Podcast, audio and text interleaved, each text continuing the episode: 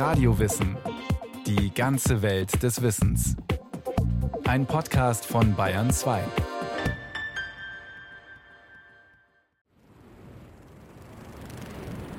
Auf den ersten Blick mag er etwas bedauernswert wirken. Der kleine Hering, der, selbst gerade mal gut 40 Zentimeter lang, in den Weiten der Ozeane umherirrt, auf der Suche nach Artgenossinnen zur Paarung, nach Plankton zum Fressen und auf der Suche nach Schutz vor denen, deren Nahrung er selbst ist. Besondere Intelligenz hat dem Hering wohl noch niemand zugeschrieben. Und ganz allein hätte er in der kalten, dunklen Unterwasserwelt wohl auch kaum eine Überlebenschance. Aber der Hering ist eben nicht allein. Er schwimmt in einer Gruppe, im Kollektiv und ist damit Teil einer Strategie, die es ihm ermöglicht, äußerst erfolgreich zu überleben. Er schwimmt im Schwarm.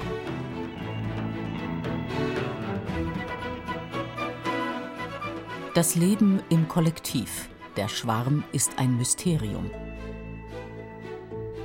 Um Schwärme zu sehen, muss man nicht durch den Ozean tauchen. Es reicht, wenn man mit offenen Augen durch die Natur geht, sagt Jens Krause. Der Professor vom Leibniz-Institut für Gewässerökologie und Binnenfischerei in Berlin beschäftigt sich seit über zehn Jahren mit der Dynamik von Schwärmen. Ein Schwarm ist im Grunde nichts weiter als eine soziale Gruppe von Lebewesen, die sich voneinander sozial angezogen fühlen. Beispiele für Schwärme sind halt Fischschwärme, Vogelschwärme, große Säugetierherden, wie zum Beispiel Gnus auf der Wanderung durch die Serengeti, die folgen im Grunde ganz ähnlichen Organisationsprinzipien.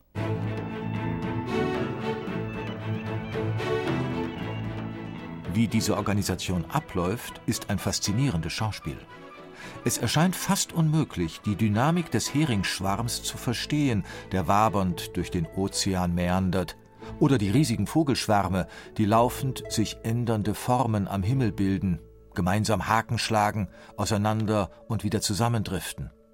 Für Wissenschaftler Ansammlungen mit einer Vielzahl an ungelösten Rätseln. Für mich ist eigentlich eine der wesentlichen Faszinationen auch die Schönheit des Schwarms. Man schaut sich ähm, große Vogelschwärme, große Fischschwärme einfach gerne an und für den Naturwissenschaftler dann halt die Möglichkeit, nicht nur zu staunen, sondern auch noch versuchen, einen Schritt weiter zu gehen und vielleicht ein bisschen zu begreifen, was läuft da eigentlich ab, wie funktioniert das. Würde man die Regeln des Schwarmverhaltens verstehen, könnte man wahrscheinlich auch Rückschlüsse auf uns Menschen ziehen. Auch wenn der Mensch nicht im Schwarm lebt, so gibt es trotzdem Verhaltensweisen, die stark an die des Herings erinnern. Da will man mit dem Aufzug vom Erdgeschoss in den fünften Stock fahren und steht dicht gedrängt in der kleinen Kabine auf dem Weg nach oben. Im vierten Stock steigen alle anderen aus. Man selbst ist eigentlich noch nicht am Ziel. Und trotzdem verlässt man mit den anderen den Aufzug. Zugegeben, es ist nicht die Regel, manchmal aber erliegen wir diesem Impuls. Ein Flugzeug ist gelandet. Die Passagiere wollen ihr Gepäck holen. Nie informieren sich alle Passagiere, zu welchem Gepäckband sie müssen. Nur ein paar holen sich die Information selbst. Der Rest folgt blind. Beispiele, die zeigen, auch Menschen reagieren auf Impulse einer Menge, obwohl sie sich anders verhalten würden, wenn sie allein wären. Aber ist dieses Verhalten intelligent? Wie aus einer Gruppe ein Schwarm wird. Forschung am Roboterfisch. Wissenschaftler versuchen seit langem herauszufinden, worauf die Individuen in einem Schwarm reagieren. Denn ob Vogel, Fisch oder ein anderer Schwarm, bislang weiß niemand genau, welche Impulse den Schwarm zu welchem Verhalten bringen. Wenn ein Schwarm aus Tausenden bis Millionen von Sardinen zum Beispiel durch den Ozean wabert, dann sieht das scheinbar koordiniert aus. Greift ein Feind an, schlägt der Schwarm Haken, erzeugt Löcher im Inneren, die sich sofort wieder schließen. Er erscheint wie ein Ganzes, ein einzelner Organismus. Ein perfektes Zusammenspiel der Kräfte. Aber funktioniert das dank detaillierter Organisation des Kollektivs? Am Berliner Leibniz-Institut arbeitet der Forscher Jens Krause mit drei stachligen Stichlingen. Auch sie bilden Schwärme, zum Beispiel auf der Suche nach Futter.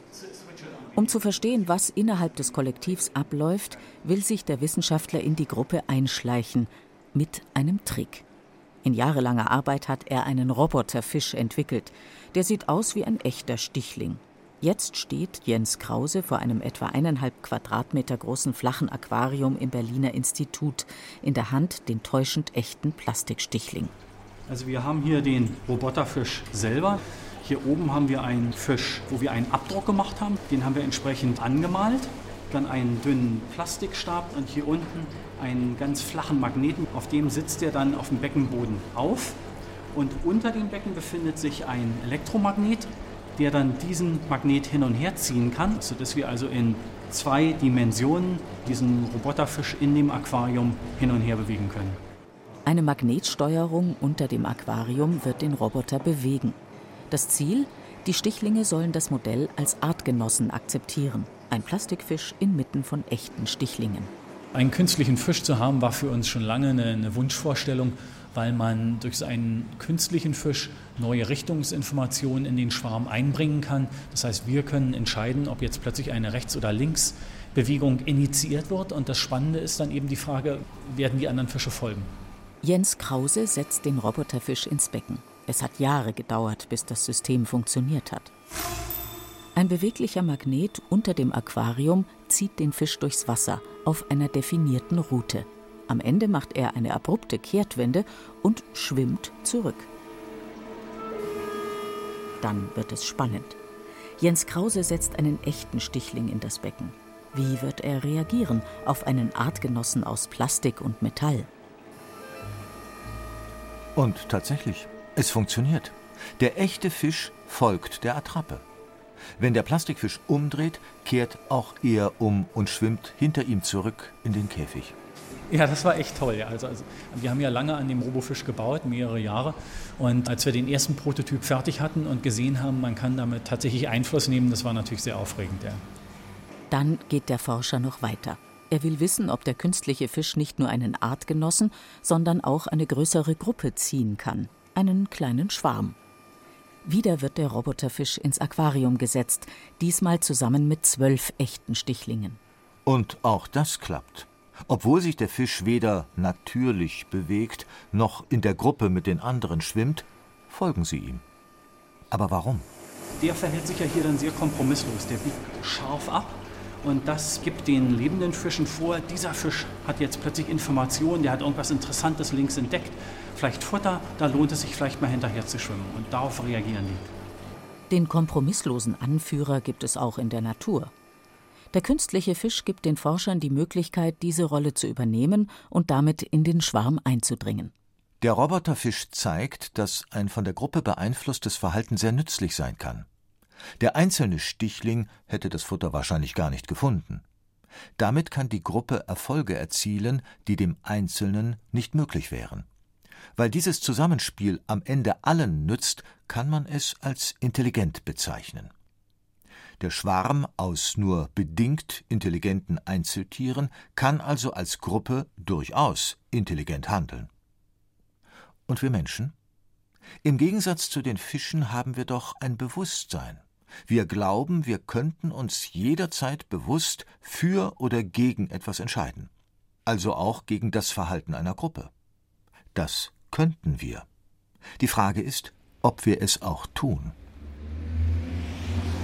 Der Fisch an der Ampel. Wie viel Schwarm steckt im Menschen? Hektisches Treiben an einer Fußgängerampel in Berlin. Ungeduldig warten die Menschen auf Grün. Auf der einen Straßenseite wartet auch der Biologe Jens Krause. Er aber beobachtet nur. Denn die Ampel ist der perfekte Ort für sein Experiment. Er will beweisen, dass auch Menschen unbewusst auf ihre unmittelbare Umgebung reagieren. Menschen sind keine Fische, die einfach irgendjemandem hinterher schwimmen. Wir glauben, dass wir selbst entscheiden, ob wir bei Rot gehen oder bis Grün warten. Aber Jens Krause sieht oft ein ganz anderes Verhalten. Man beobachtet gelegentlich, dass einzelne Leute losgehen bei Rot. Sie gucken, ob die Straße frei ist. Sie gehen rüber und ziehen andere Leute mit, die rechts und links von ihnen praktisch ihre direkten Nachbarn sind. Und tatsächlich, es dauert keine Minute, da geht die erste Frau über Rot und zieht ihre nächsten Nachbarn mit. Der Fisch an der Ampel sozusagen. Das ist praktisch nochmal eine ähnliche Situation, wo was vorgemacht wird, was die anderen relativ unreflektiert kopieren und dann erst wirklich checken, ob das gefährlich ist oder nicht. Und das kann Fußgänger wirklich in Gefahr bringen, sowas. Menschen, die über Rot gehen, sind normal, aber eben auch Menschen, die eigentlich warten wollen und sich von ihrem Nachbarn mitziehen lassen. Dieses manchmal auch Herdentrieb genannte Verhalten wohnt tief in uns. Die Forscher beobachten es in verschiedenen Ländern und finden heraus, was den Drang in der Gruppe anbelangt, unterscheiden wir uns nur wenig von den Tieren. Nicht ohne Grund, sagt Jens Krause. Das Verhalten jetzt in modernen Städten zum Beispiel mit Autoverkehr und so weiter, das sind relativ junge kulturelle Phänomene. Und unser Sozialverhalten ist natürlich jetzt nicht im Wesentlichen auf die äh, Reaktion auf Autos abgestimmt, sondern wir reagieren aufeinander auf eine ganz unwillkürliche Art, dass wir Verhaltensweisen kopieren, wie eben das Kopieren von jemand, der die Straße betritt und gucken erst danach, ob die Straße wirklich frei ist. Und da sehen wir eben, dass Sozialverhalten von Menschen auch stattfindet in Situationen, wo es ursprünglich mal Sinn gemacht hat, uns jetzt aber in Gefahr bringt. Der Ampelversuch macht deutlich, auch wir Menschen zeigen in bestimmten Situationen ein Schwarmverhalten. Einer folgt unreflektiert der Masse, und obwohl der einzelne Mensch jeder für sich ein Bewusstsein hat, das Verhalten an der Ampel ist nicht unbedingt intelligent. Die Bewegung des Schwarms. Komplex oder einfach chaotisch? Die komplizierte Struktur eines Schwarms vollständig zu beschreiben, ist bislang noch niemandem gelungen. Allerdings haben Wissenschaftler durch Beobachtungen und Computersimulationen herausgefunden, im scheinbaren Gewirr der Gleichgesinnten, egal ob Hering, Gnu oder Vogel, orientieren sich alle Individuen an sechs bis sieben Nachbarn und sie halten sich an drei einfache Regeln. Nummer 1. Bewege dich auf das Zentrum der Artgenossen zu, die du siehst. Regel Nummer 2. Bewege dich in dieselbe Richtung wie deine unmittelbaren Nachbarn. Regel Nummer 3. Pass auf, dass dir niemand zu nahe kommt. Weil sich alle an diese Regeln halten, kann der Schwarm insgesamt also intelligent handeln. Und diese sogenannte Schwarmintelligenz macht es den einzelnen Gruppenmitgliedern möglich, Probleme zu lösen, die sie als Einzelne niemals bewältigen könnten. Das Verhalten des Schwarms erscheint daher eher wie ein unsichtbares, elastisches Netz, in dem jedes einzelne Individuum eingebettet ist. Der Beginn des Schwarms, die Motivation ist unterschiedlich.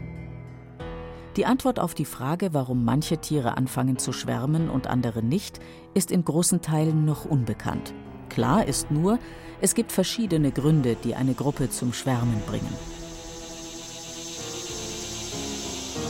Wenn sie angreifen, dann droht eine Katastrophe. Heuschrecken. Wenn sie zur falschen Zeit beginnen zu schwärmen, können sie die Ernte eines ganzen Jahres vernichten. Die Welternährungsorganisation schätzt, dass die Nahrung jedes zehnten Menschen auf der Erde von Heuschreckenschwärmen bedroht ist. Wissenschaftler rätseln seit langem, warum die Tiere überhaupt anfangen zu schwärmen. Ist es der kollektive Hunger und also die Suche nach genügend Futter? Könnte man in diesem Fall das Schwarmverhalten als intelligent bezeichnen? Diese Frage trieb auch den Biologen und Informatiker Ian Cousin um, Direktor am Max-Planck-Institut für Verhaltensbiologie in Konstanz. Er bezweifelte, dass der Grund, warum manche Tiere Schwärme bilden, immer ein intelligentes Verhalten sein muss. Für die Heuschrecken stellte er deshalb eine eigentlich einfache Frage.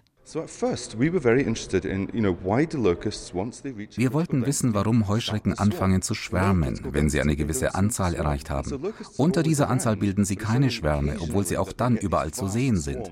Aber manchmal rotten sie sich zu diesen riesigen Schwärmen zusammen und die richten in ganzen Landstrichen und für deren Bewohner großen Schaden an. Heuschrecken in der Natur zu untersuchen ist fast unmöglich, weil die Wissenschaftler kontrollierte Bedingungen benötigen. Daher entschließt sich Kasin mit seinen Kollegen zu einem spannenden Experiment. Im Labor seines Instituts beginnen sie, Heuschrecken zu züchten. Auf dem Dach des Hauses bauen sie extra ein Gewächshaus, um das Futter für die Tiere anzubauen, in diesem Fall Weizen. Es dauert ein paar Monate, bis sie genügend junge Tiere zur Verfügung haben. Das ist ein kritischer Punkt. Wenn sie jung sind, haben sie keine Flügel. Die bekommen sie erst im letzten Abschnitt ihres Lebens. Dann fliegen sie und paaren sich. Diesen Übergang mussten wir erwischen. Wir nennen das Sprunggrenze, weil sie nicht fliegen können, aber ab und zu einen kleinen Hopser machen. So machen es die Grashüpfer nun mal. Es ist soweit. Die Kandidaten für das Schwarmexperiment stehen zu Tausenden bereit. Jetzt bauen die Wissenschaftler auf dem Dach des Instituts eine sehr spezielle Behausung für die Tiere. Das ist eine Art überdachte Rennstrecke, eine Arena, die im Kreis herumgeht. Glücklicherweise sind Heuschrecken nicht die cleversten Tiere unseres Planeten. Daher denken sie, dass sie in der Arena in einer Art niemals endenden Wüstenlandschaft sind. Sie hüpfen rum und wenn sie wieder am Anfang sind, machen sie einfach eine neue Runde. Eine perfekte Umgebung für das Experiment. Dann wird es spannend. Die Forscher setzen nun eine unterschiedliche Zahl von Tieren in die Arena und warten ab, was passiert. Solche kontrollierten Bedingungen, immer der gleiche Raum mit einer jeweils unterschiedlichen Dichte an Tieren, wären in der Natur unmöglich zu beobachten. Wir haben also die Dichte immer weiter erhöht. Lange gingen sie wild durcheinander, die einen in die Richtung, die anderen in eine andere. Aber plötzlich haben sie angefangen, gemeinsam zu marschieren, scheinbar koordiniert. Entweder alle im oder alle gegen den Uhrzeigersinn. Das plötzliche Schwarmverhalten zu erzeugen, funktionierte also mit der kreisrunden Rennstrecke. Allerdings war die Frage, warum die Heuschrecken plötzlich alle gemeinsam marschieren, immer noch ungeklärt. Jeden Morgen setzten die Forscher die Heuschrecken neu in die Arena. Und dann passierte etwas Unvorhergesehenes, sagt Ian Cousin. Wir haben eines Morgens 70 Heuschrecken reingesetzt. Mit Kameras haben wir sie dann beobachtet und verfolgt. Eine spezielle Software kann jedes einzelne Tier erkennen und verfolgen, so mussten wir nicht dauernd zuschauen. Als ich am Ende des Tages zurückgekommen bin, waren aber plötzlich weniger Heuschrecken im Gehege, nur noch 68. Zwei waren verschwunden. Am nächsten Tag passierte das gleiche wieder. Die Wissenschaftler suchten nach Löchern in der Arena, durch die die Tiere entkommen können. Vergeblich. Dann aber betrachteten sie die Videos genauer, mit einem erstaunlichen Ergebnis. Wir haben gesehen, dass diese scheinbar vegetarischen Insekten anfangen, ihre Artgenossen zu essen. Plötzlich beißen sie ihre Nachbarn und knappern an ihnen rum. Das war völlig neu. Die angeblichen Vegetarier werden zu Kannibalen. Die Motivation für die Heuschrecken zu schwärmen ist also die Angst vor dem Hintermann, die Flucht vor den Artgenossen und die Furcht, Opfer des Hungers der anderen in der Gruppe zu werden. Das sieht von außen kooperativ aus, das haben wir auch immer gedacht. Aber jetzt wissen wir, was der Grund ist. Sie haben in einer bestimmten Gegend alles leer gefressen und sie brauchen unbedingt Eiweiß, Wasser und Salz. Und die einzige Quelle dafür sind ihre Artgenossen. Denn würden sie den Schwarm verlassen, wären sie verloren. Die Ergebnisse zeigen, der Grund für die Schwarmbildung muss also nicht unbedingt kollektive Intelligenz sein. Trotzdem, bei vielen anderen Tieren, bei Fischen, Vögeln oder Ameisen, scheint es die Evolution so eingerichtet zu haben, dass sie Schwärme bilden, um erfolgreicher zu sein. Mittel gegen Massenpanik. Kann man menschliches Schwarmverhalten nutzen? Mit der Erfahrung aus den Stichlingsversuchen startet der Biologe Jens Krause vom Leibniz-Institut für Gewässerökologie und Binnenfischerei in Berlin einen ungewöhnlichen Versuch. 200 Versuchspersonen in einer großen Halle werden aufgefordert, sich zu bewegen, wie sie wollen. Wohin, wird nicht gesagt. Die einzige Anweisung, versucht zusammenzubleiben. Zehn der 200 Teilnehmer, also 5 Prozent, haben vor dem Versuch eine andere Aufgabe bekommen. Sie sollen langsam auf einen bestimmten Punkt in der Halle zusteuern. Keiner wusste vom anderen, welchen Verhaltensregeln er folgt. Und was da passiert ist, ist folgendes. Diese zehn Leute haben ihre Richtung angesteuert. Die hatten alle die gleiche Richtung, die sie angesteuert haben. Und die haben dann angefangen, den Schwarm in diese Richtung zu beeinflussen. Und tatsächlich bewegen sich dann alle 200 relativ geschlossen auf dieses Ziel zu. Eine Menschenmenge, gesteuert von einem Bruchteil ihrer Mitglieder, verhält sich unter diesen Bedingungen offenbar genauso wie ein Herings- oder Vogelschwarm. Und auch bei diesem Versuch zeigt sich, Wenn weniger als 5 Prozent der Schwarmmitglieder versuchen, die Menge zu steuern, funktioniert es nicht mehr. Jens Krause. Das kann einem Einsichten gewähren darin, wie man Menschen evakuieren könnte aus Gebäuden oder aus ähm, Fußballstadien, wie man mit großen Menschenmengen auf öffentlichen Plätzen umgeht, wo ja doch immer wieder Unfälle passieren, wie in Mekka vor einigen Jahren.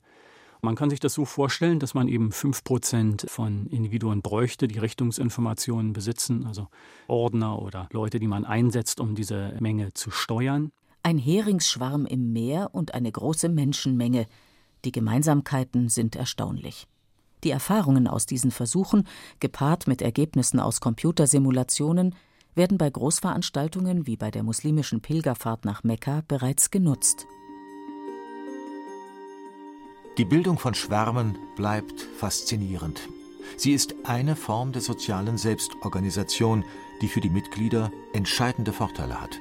Das Risiko, Opfer eines Angreifers zu werden, wird kleiner. Mehrere Tonnen dicht aneinander schwimmender Fische zum Beispiel scheinen auf Angreifer bedrohlicher zu wirken als ein einzelner mickriger Hering. Außerdem hilft das Kollektiv bei der Suche nach Nahrung und der Schwarm spart Kräfte, indem er, wie zum Beispiel beim Vogelzug, Formationen bildet. Die Thermik der vorausfliegenden Vögel können die anderen nutzen. Ob Tiere, die Schwärme bilden, dadurch intelligenter werden, ist eine Frage der Definition. Das Verhalten des Einzelnen im Schwarm erzeugt zumindest ein neues Verhalten der Gruppe. Und das kann in manchen Fällen wesentlich intelligenter sein als das des Einzelnen. Den Schwärmenden eine gezielte Absicht zur Schwarmbildung zu unterstellen, ginge sicherlich zu weit. Klar ist aber, es sind oft lebenswichtige Vorteile, die das Schwarmverhalten bringt. Viele einzelne Fragen aus unterschiedlichsten Schwärmen haben Wissenschaftler inzwischen entschlüsselt. Und doch scheinen in Schwärmen noch viele unentdeckte Rätsel zu schlummern.